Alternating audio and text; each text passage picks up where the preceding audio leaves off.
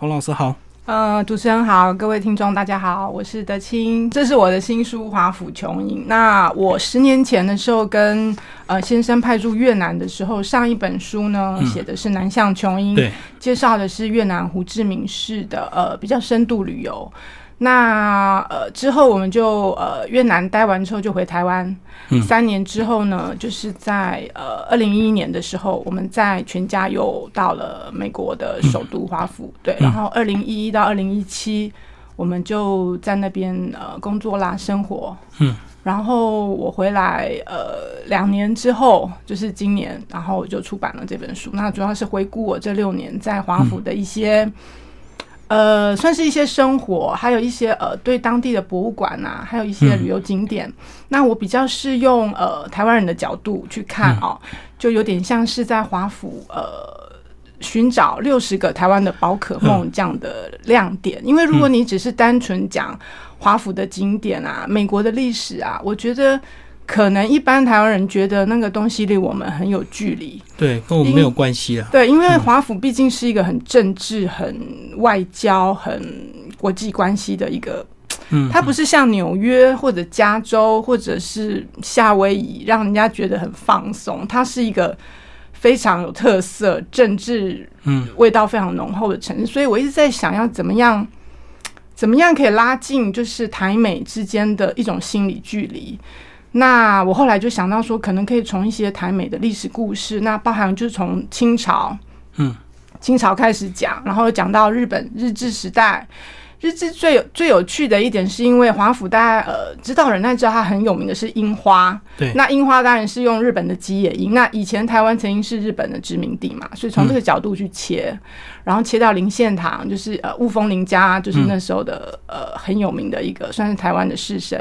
然后接下来日治时代之后，就是到了呃所谓的邦交时期。嗯嗯。然后再接到就是后来台美断交之后呢，就是进入到所谓现代，就是现代我们比较偏重在这个文化啦各方面的体育的这种交流上，所以大概是用这样子的时间轴来带，然后每一个景点务必要找一个台湾的彩蛋相关，对不对？相关一定要人事物，对，不管人事物啦，就是一定要尽量让大家觉得说，哎，其实我们真的了解美国吗？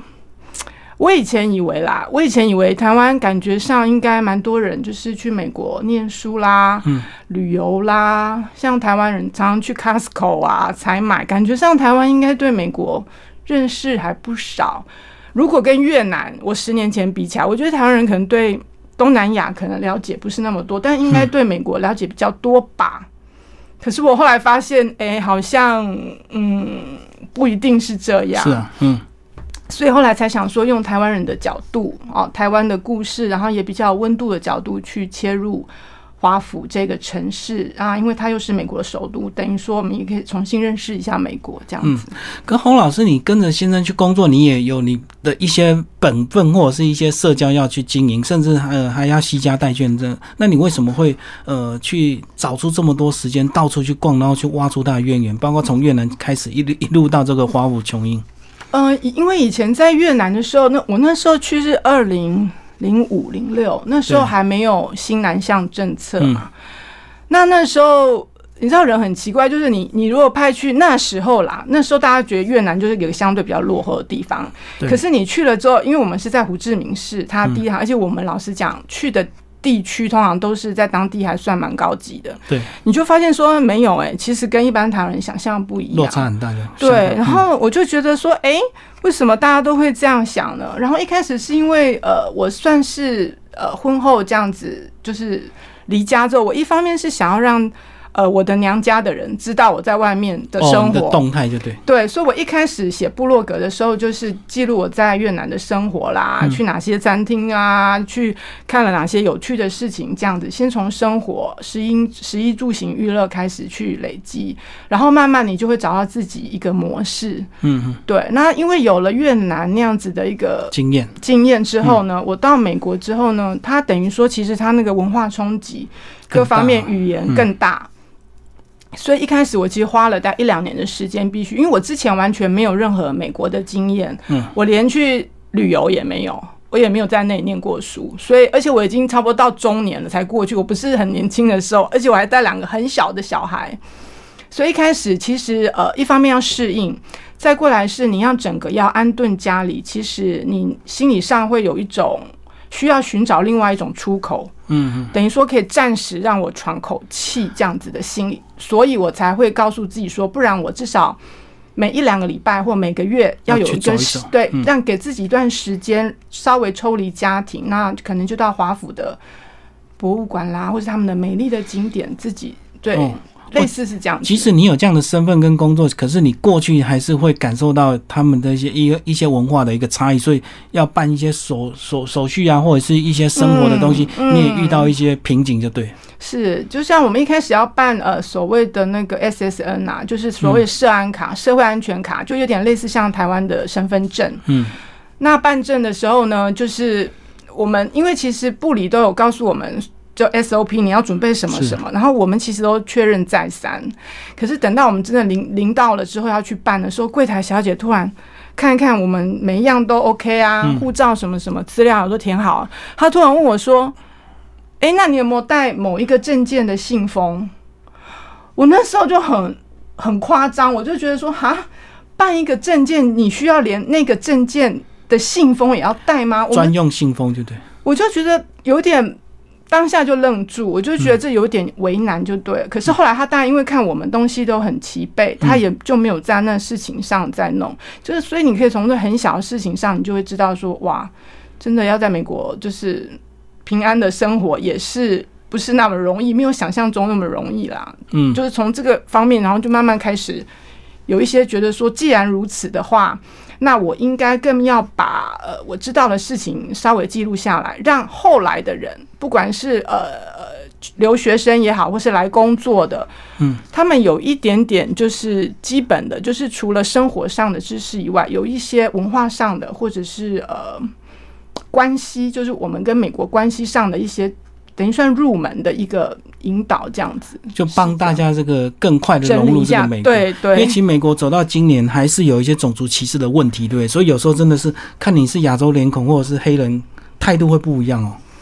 嗯，其实美国他们现在目前是很就是很要求，就是不能有这个人，他们很重人权是，但是这是他们常年累化，就是就是累演化的一个结果。但是老实讲，我觉得还是会有一些。也不能讲歧视，他就是对你新来的人，他就觉得你可能有些事情比较不了解，或者是怎么样。这个我觉得就是每一个要新去融入的人，你自己本来就应该付的成本啦。我倒不会特别去刁难。我相信外国人到台湾来，嗯，一样有一些他们自己觉得会。就是也不能说完全是歧视，也许是法令上的，只是我们新来的人不了解，对，嗯，但是确实是会有一点门槛在。对啊，像你看，像林书豪，他在 NBA 打球打的也不错，可是他也觉得他一直被歧视，所以他也是在亚洲人很辛苦啊，对啊，对对，真的是要。所以难怪为什么很多外国人喜欢来台湾，因为我们可能台湾人先天就热情，所以我们看到外国人会很兴奋，所以我们不会觉得说他难搞，或者是。可是外国人你要看哪一种肤色的哦，也不是所有。对对对，对啊，我觉得我们台湾普遍对外国人都比较友善，那美国或许更讲规矩跟法治，所以他觉得你不懂，你跑来办，你造成我的困扰，所以我当然就不给你好脸色，对不对？他认为你应该先知道，所以反而在办手续的这个过程，会 会有点这个惊。对，因为因为我们第一次去，然后我那时候排队排了非常久，然后我跟我先生，我们两个都是第一次到美国了，老实讲，嗯，所以可能一脸看起来就很菜嘛，就是什么事都这样很戒慎惶恐这样，所以他就可能那那天办的小姐或怎么样，所以因为他们其实。听说他们就是柜台的行政裁量权是还蛮大的，那这个方面的事情我就不是那么懂。嗯嗯，好，那接下来我们就来聊这本书好不好？那是怎么样写到一个程度？这个呃，决定要出版？你那时候一开始还是持续在你自己个人的这个呃部落格跟脸书这样去发文，就对。我一开始都在部落格，我是很老派，我那时候好像脸书还没有写到那么多，因为我是从部落格起家的嘛。我那时候写越南的部落格，就是有得到。那时候的中时，呃，中时中国时报举办的就是全球华文部落格大奖的年度大奖。对，那因为等于说是从部落格起家，那那个形式我比较熟悉，所以我后来也是继续，反正一开始就是写给自己和。家人看的。所以这些东西也是一直有在部落格更新，就对。对，嗯嗯嗯。那一开始也是写就是在那边的生活啦，在看到哪些事情啊。可是我后来发现，嗯，关注度好像似乎没有像那时候我写越南的时候，会有一些读者。会比较热情来回应。我一开始如果只介绍美国的，譬如说我介绍他的华盛顿纪念碑，哦，讲他的历史，然后拍一些照片，呃，或者是介绍他的什么博物馆啊，也是讲他怎么盖的，然后什么故事，好像一般人可能因为美国美东。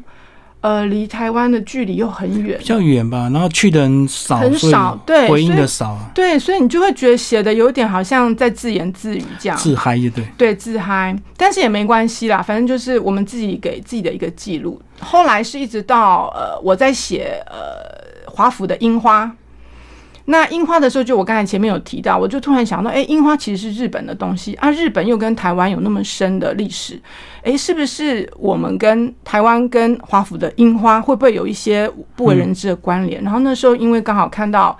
呃，一个非常资深的驻外记者，就是傅建中大哥，他有讲到说，其实华府的樱花其实跟台湾确实跟台湾的澎湖马公有一些关联，是因为当年第一个在那里种樱花的那个。等于那个仪式啊，他那时候请到是一个美呃日本驻美国的大使夫人过去种，就是等于说那个手植典礼，嗯，就是等于两方的第一夫人的意思。对，那其实那个呃日本驻美国那个大使夫人呢，她的儿子当年一九零八年的时候，那时候台湾已经是日本时代了嘛。嗯。他的儿子那时候在台湾澎湖马公附近，就是遇到了船难，因为他儿子那时候是海军里面的，就是在船上担任海军的一些职务，嗯，所以他儿子后来是在呃马公的外海被炸死了，所以后来他儿子那时候是埋在马公的，我记得是一个什么蛇头山还是之类的，嗯，所以你就会从这个有点间接的关系发现说，哦，原来在当时在那里种樱花的那个日本。日本夫人，她的儿子跟台湾有很密切的关系，然后从这个方面开始慢慢去带，然后你就发现说，既然樱花跟台湾有关，那么会不会有更多地方跟台湾有关？那才去慢慢一个一个慢慢找。哦，所以樱花是第一开始关注，算是一个比较新的发现。一开始的时候，哦，对，在里面有详细的一个说明，在马公舌头山有一块这个军舰松岛殉难将军慰灵碑。嗯哼，就是这老师讲的这个故事，就对。所以，我们有如果以后大家有机会去华府看樱花，你除了觉得很就是可以赞叹拍照 OK 以外，你也会发现其实台湾在无意中也扮演了一个小小的角色，这样子。嗯。然后呃，因为那时候像我刚才讲过林献堂嘛，雾峰的大家长，他那时候也跑去。华府，他那时候有一个环球的一个旅行，就对，他也跑到华府去看过那些樱花，他觉得那些樱花就很像什么东京上野公园啊之类的，所以你会发现，哇，一九二八年已经快要一百年前的台湾人就已经在华府留下他的足迹，你就会觉得这这点讲起来，你就会发现华府不是那么硬，嗯，也不是那么遥不可及，这样。对，然后这本书也讲到林献堂的游记，对不对？他第一站到哪里？这个老师这个篇幅算蛮多的，还好还好。嗯，所以这本书这个呃有三个这个小标，是不是？这个老师特别把这六十个故事算是比较重要讲出来，就是有讲到台湾族跟国务院、林献堂跟樱花考以及大使馆跟党外圈。嗯，那是我们先从台湾族来跟大家讲。嗯，台湾族，我相信大家如果最近有关注那个影视，应该知道那个。现在要拍一部《傀儡花》，就是那个陈耀昌医师他的原著，然后就是曹玉仁导演，他们现在正在拍摄。那其实讲的就是呃，如果说起来，呃，台湾第一个搞外交的可能是台湾族人，大家可能没想过这一点，大家可能以为是啊，可能是以前邦交时期啊。可是你如果在对台湾历史有稍微在了解，就是知道说，其实因为在十九世纪哦，就是清朝的时候。嗯，那个时候呢，台湾等于算是呃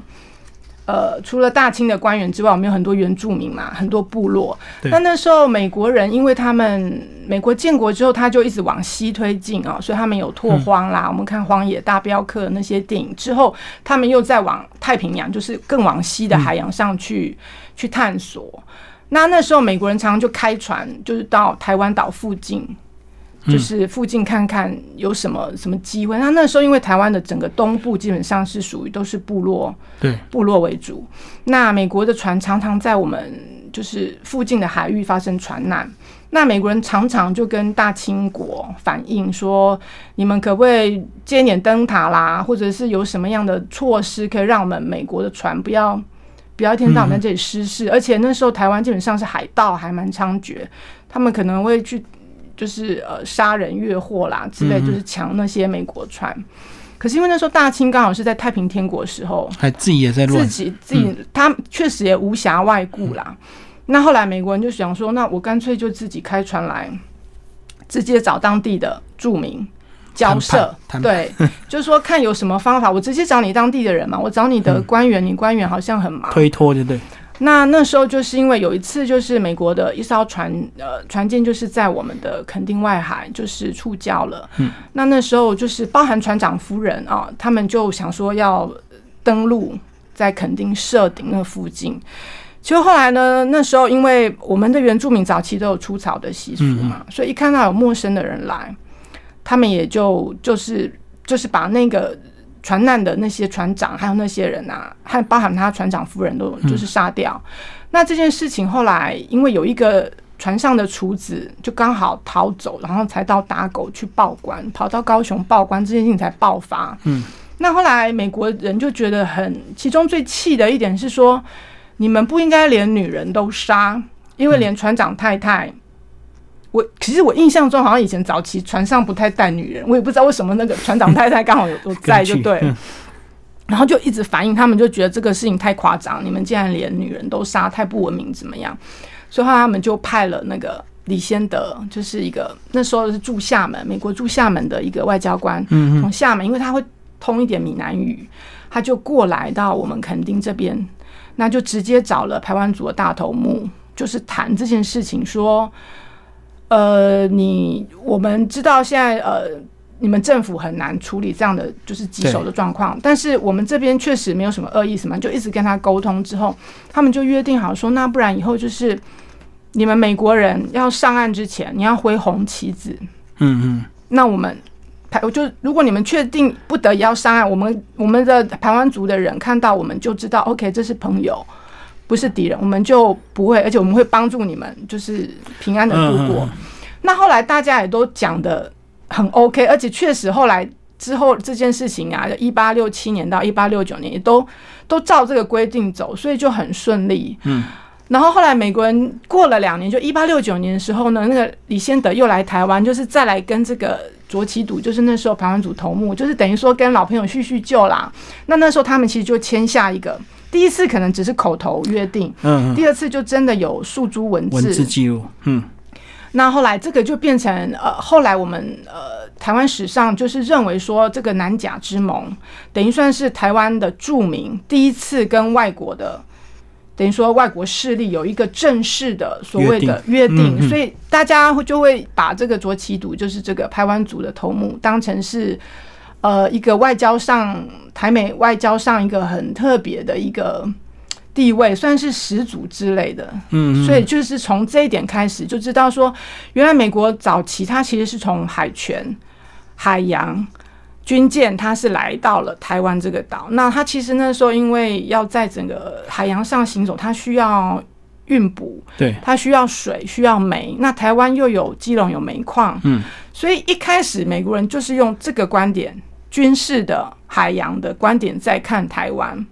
就从这点开始切入，就开始。之后台美就是一从一八四九年之之之后一直到现在的关系这样，嗯嗯，就认定有台湾的这个战略物资的一个重要性。他就一开始是这样子认识到台湾的。然后这本书讲到那个李先德后来因为官运不顺之后又跑到日本，结果造成对啊，因为他如果知道日本史人大概都知道他了，对对，就造成后来日本出兵，因为他那时候为了办就是跟呃台湾族，所以他那时候。我记得他走访台湾大概好几次，就很熟悉台湾很熟悉台湾的地形、港口，还有呃，台湾那时候就是除了原住民啊，还有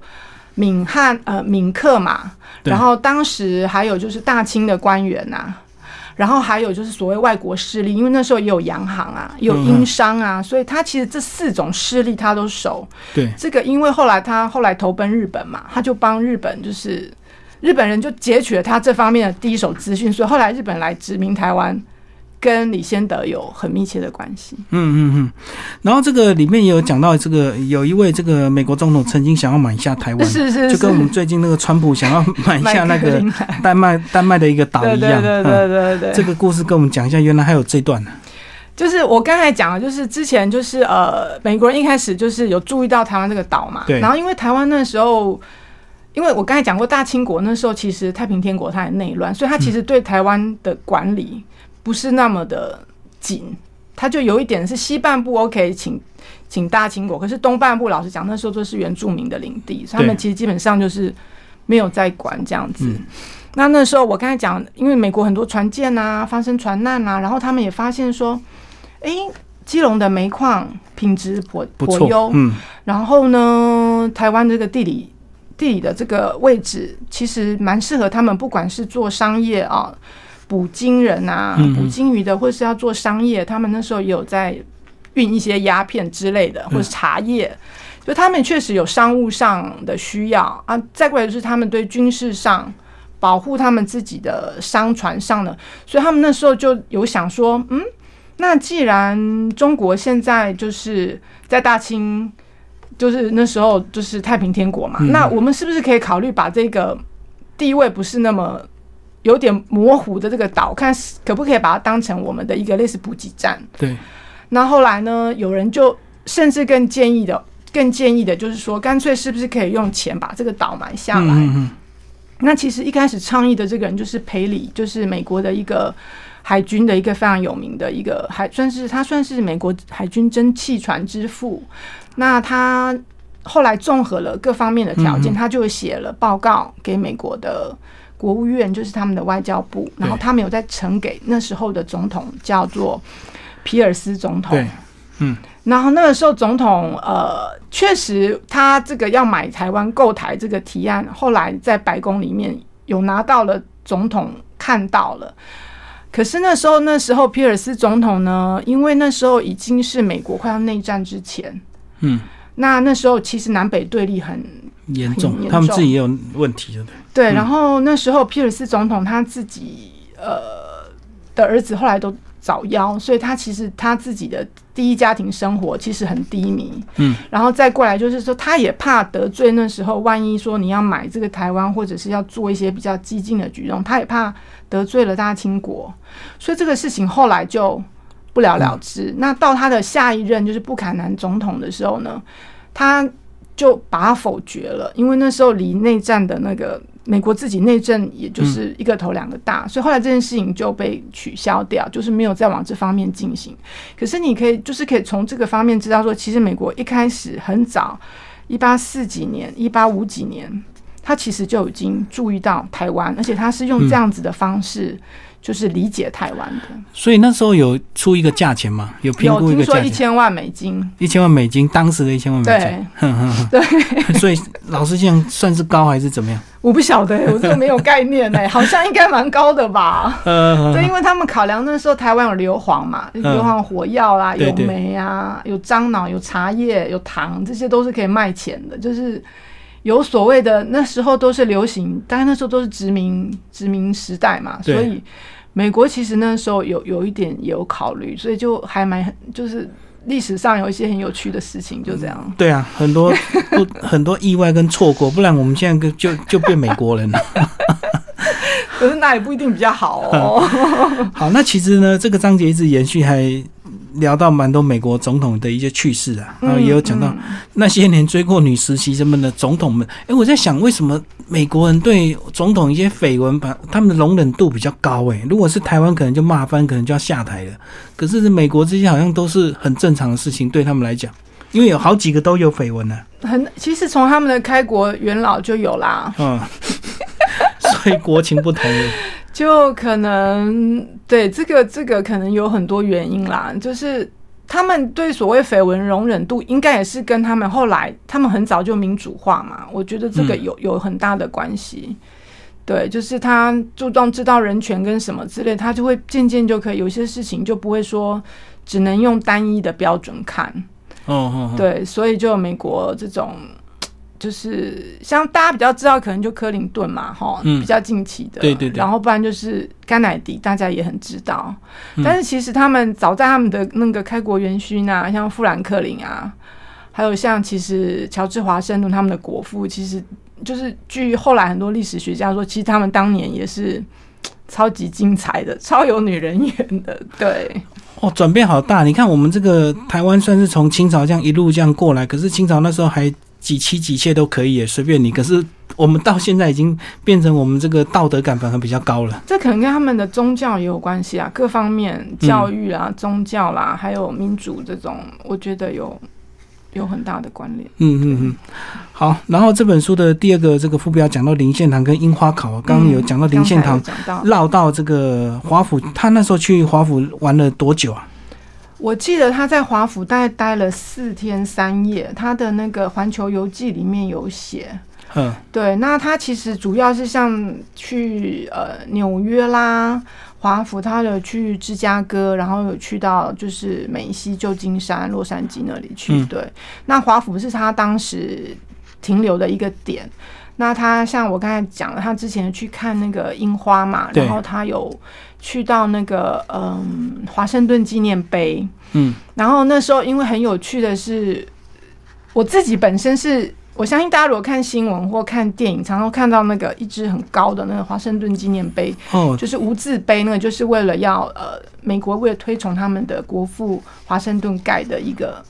所有华府的建筑物不能超过那个纪念碑的高度。那很有趣的是，大家会觉得说，哇，那那那这个就是美国人的事嘛，就是美国要表彰他们国父，没有没有，它其实跟台湾也有关系。嗯，就纪念碑里面呢有一个。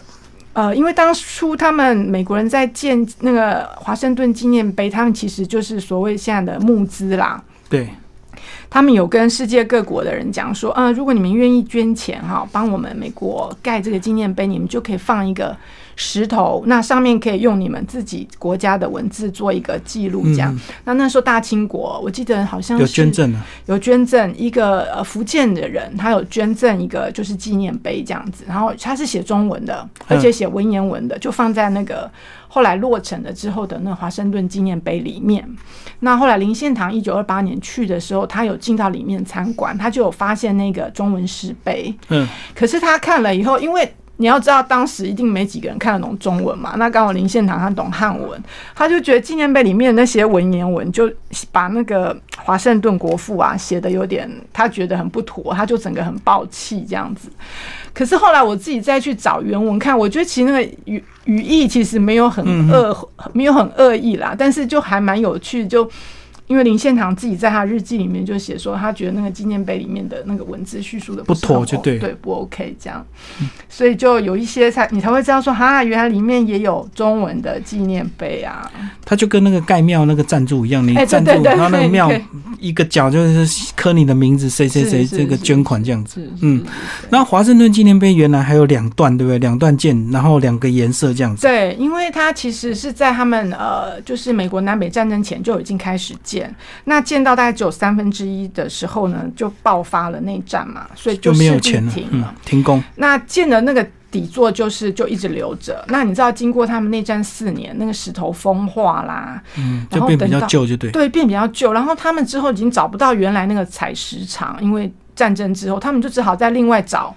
其他的采石嗯场。所以你现在就是到那，就是用肉眼就可以看得出来，它上下两节不同的颜色，对，对，连照片都这么对，很明显很。明显啊。嗯，那到现场看一定这个更明显。对，因为它现在就是像是华府的图腾啦，然后像国会大厦圆顶跟这个纪念碑的这个方尖碑，就是非常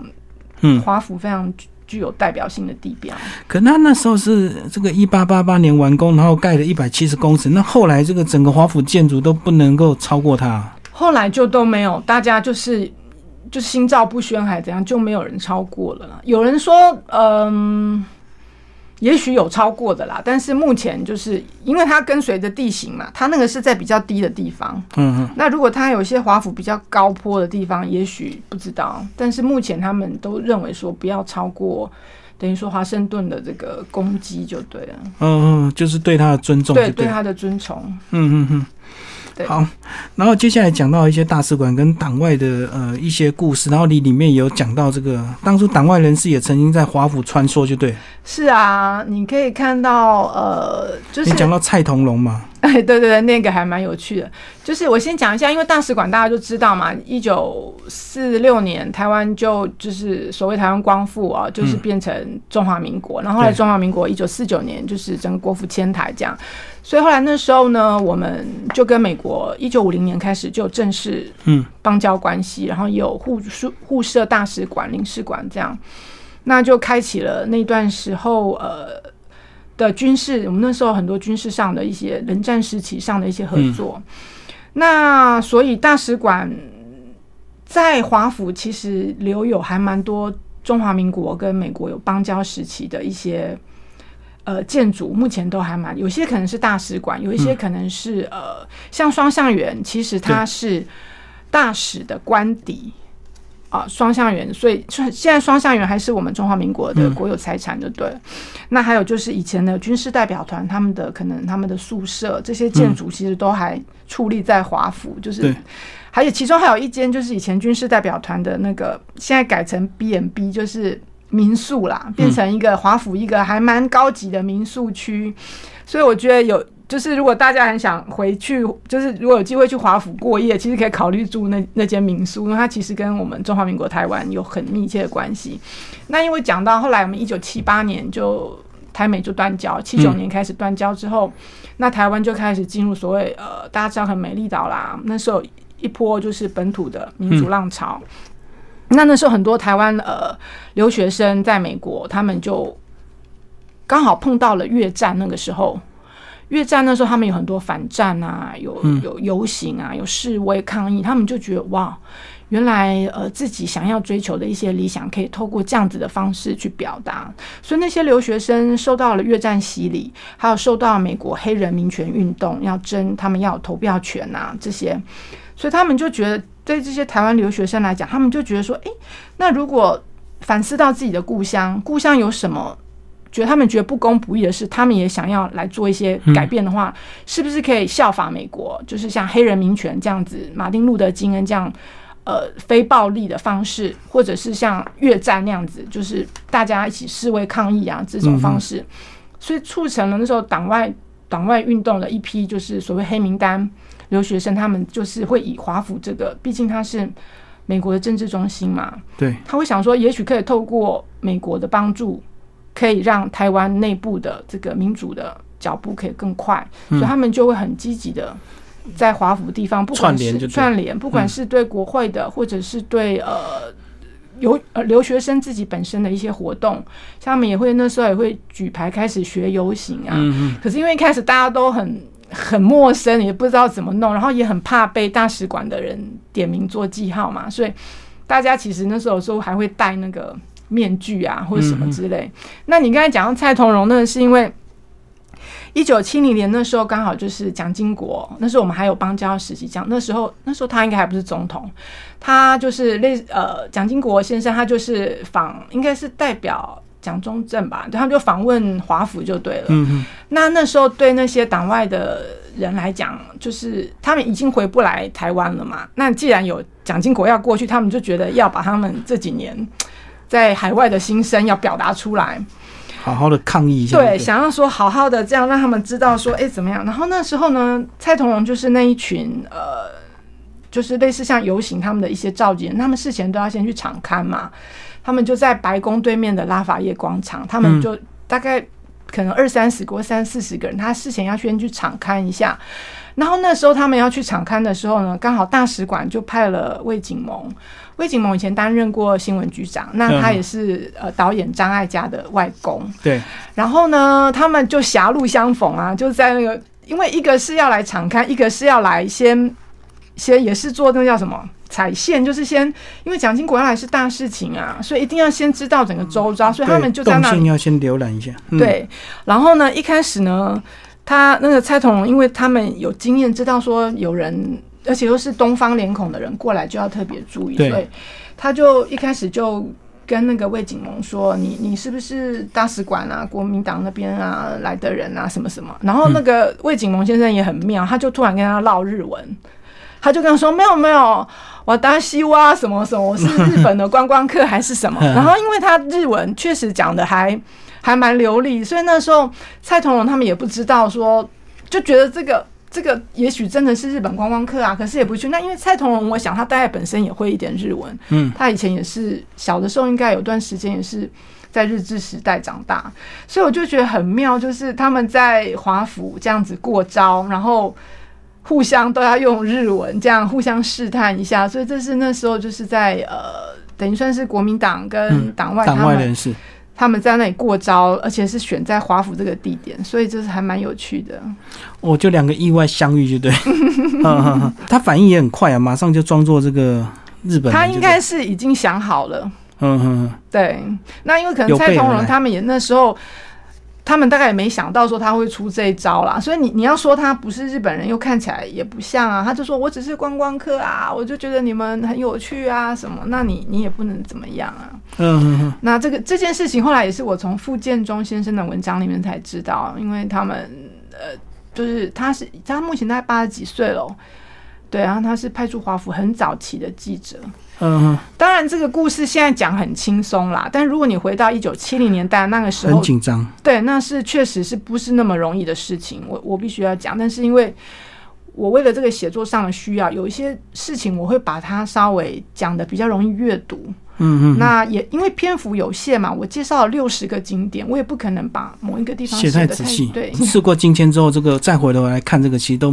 都蛮有趣的。嗯，对你，你就可以看到那时候有那时候的创意啦。你必须要这样讲，对。好，那讲到这本书，其实还有一个这个特辑，这个呃双向园，这个非常多的篇幅，一定要特别帮我们介绍一下。这个它的。这个房子，这个来来去去，最后终于还好是回到我们这个是嗯，来跟我们讲这一段好不好？嗯，如果之前有人问我说华府你最喜欢的景点，就如果问我的话，你个人我一定就是一定就是双向园，这个是没有什么问题。当然是因为双向园目前是我们政府在华府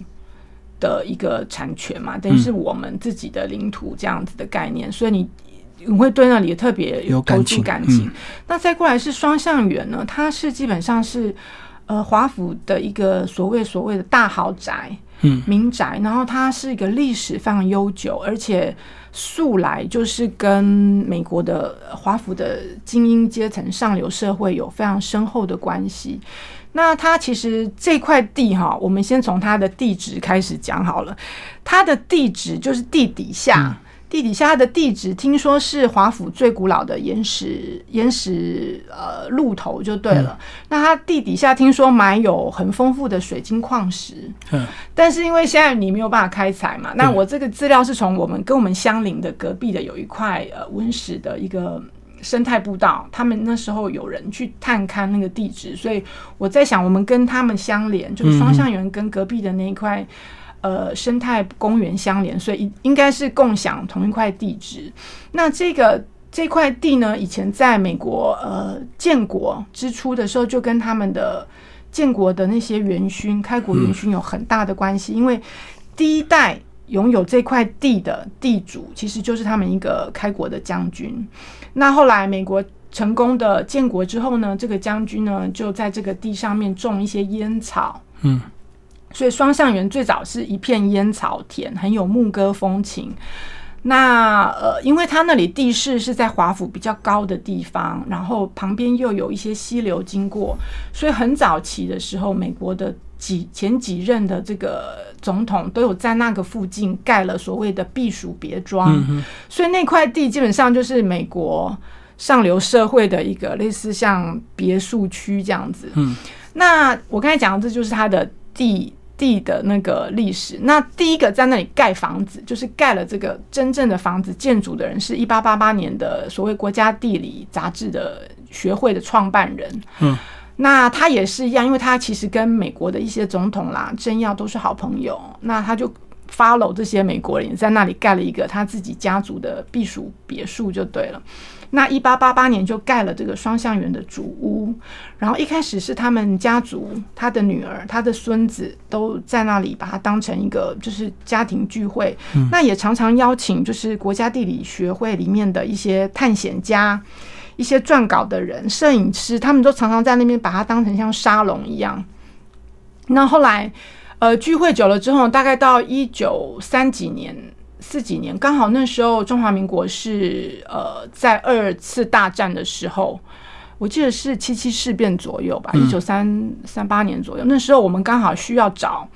我们的大使，需要找一个住的地方，他可能想要搬位置，然后刚好碰到了这个地理学会他们的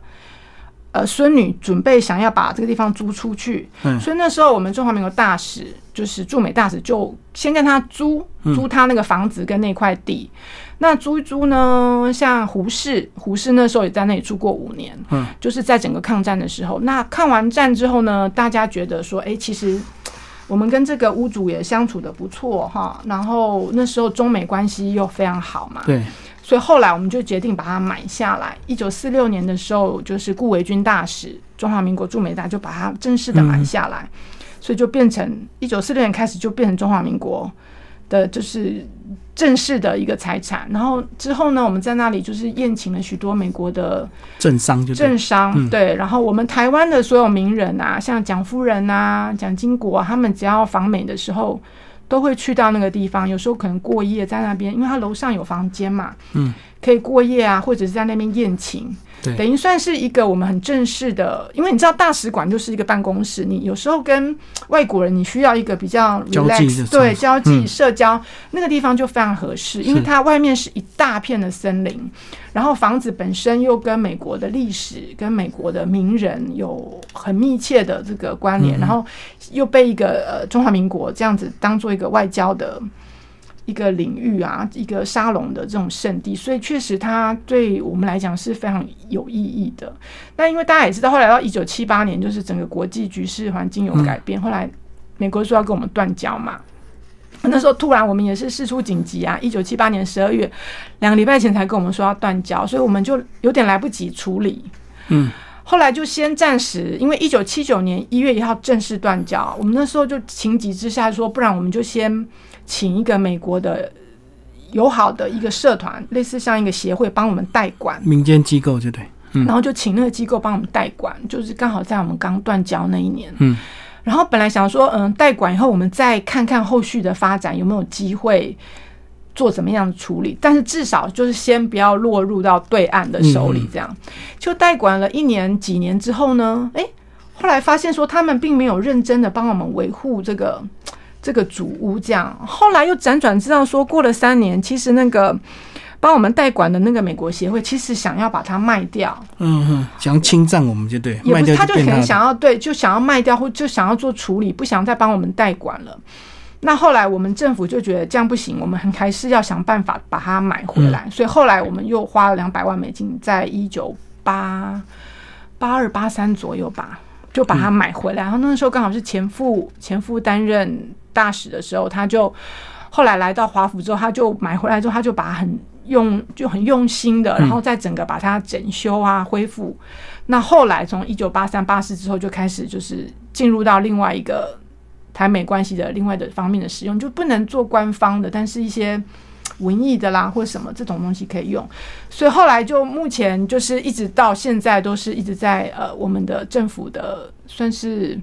使用范围内，所以像有时候像那个卢彦勋一些网球选手曾雅妮，对，他们如果到华府参加比赛，或者是云门舞集，他们就是到美东，他们都会到双向园里面吃顿饭，休息一下，然后参观一下，就整个整个环境啊，森林啊，或者是木屋，就变成是一个。等于算是我们在华府的家啦，可以这样讲。嗯嗯嗯。所以当初象征十块美金卖给他，后来花两百万美金买回来。对啊，这个就 对。可是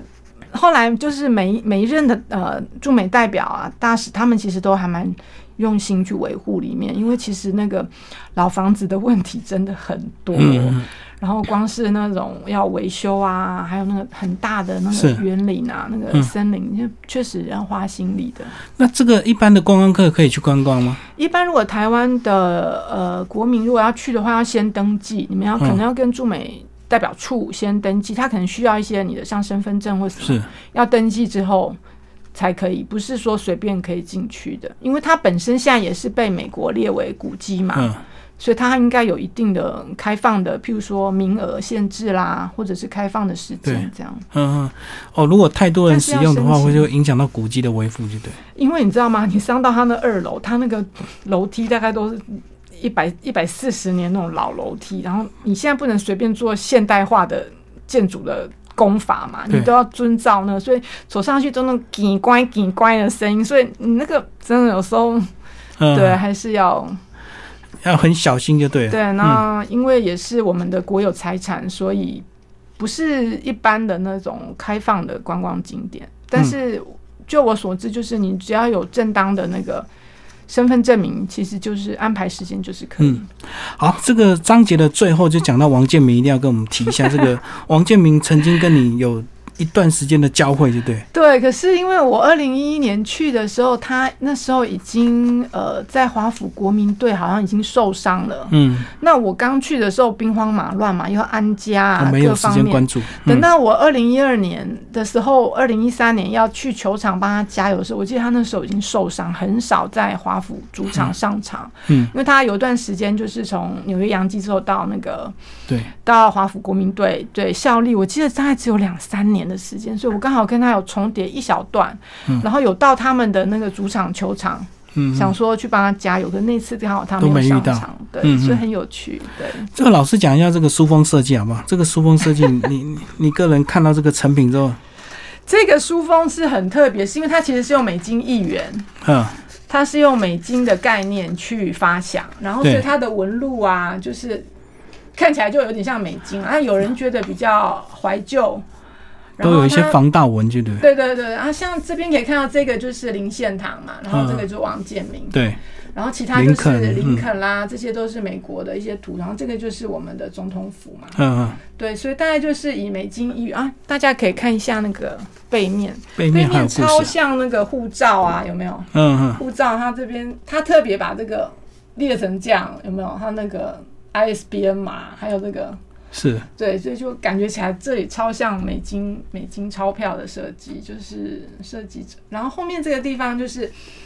先做一个引子，就对我就先列了三个，请那个设计帮我列了三个跟就大家知道最有名的地标，像国会啦。嗯美国国会就是一个圆顶，白色圆顶，然后华盛顿纪念碑和白宫，嗯，大家知道吗？这三个地方跟台湾都超有关系的，所以欢迎大家一起来寻找台湾的宝可梦，就在里面。哦，所以这个是让你去里面翻答案，就对对，对对对答案就在后折口，就对。对，嗯嗯嗯嗯。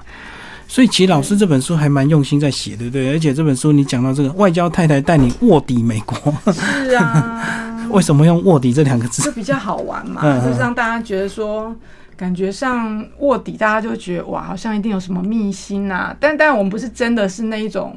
有什么情报上卧底，我们是用历史的嗯，故事的卧底，对这样子类似这样的概念。就考究出很多跟我们台湾相关的一个这个华府的故事，就对。对，嗯一方面就是说，我自己因为外派了，呃，不管是东南亚或者是美国，我觉得很多时候呢，当然我们透过我们自己本身台湾这块土地来认识自己是 OK，、但有时候你可以从外人的角度来看台湾，你会发现你你看到不一样的这个岛屿的身世。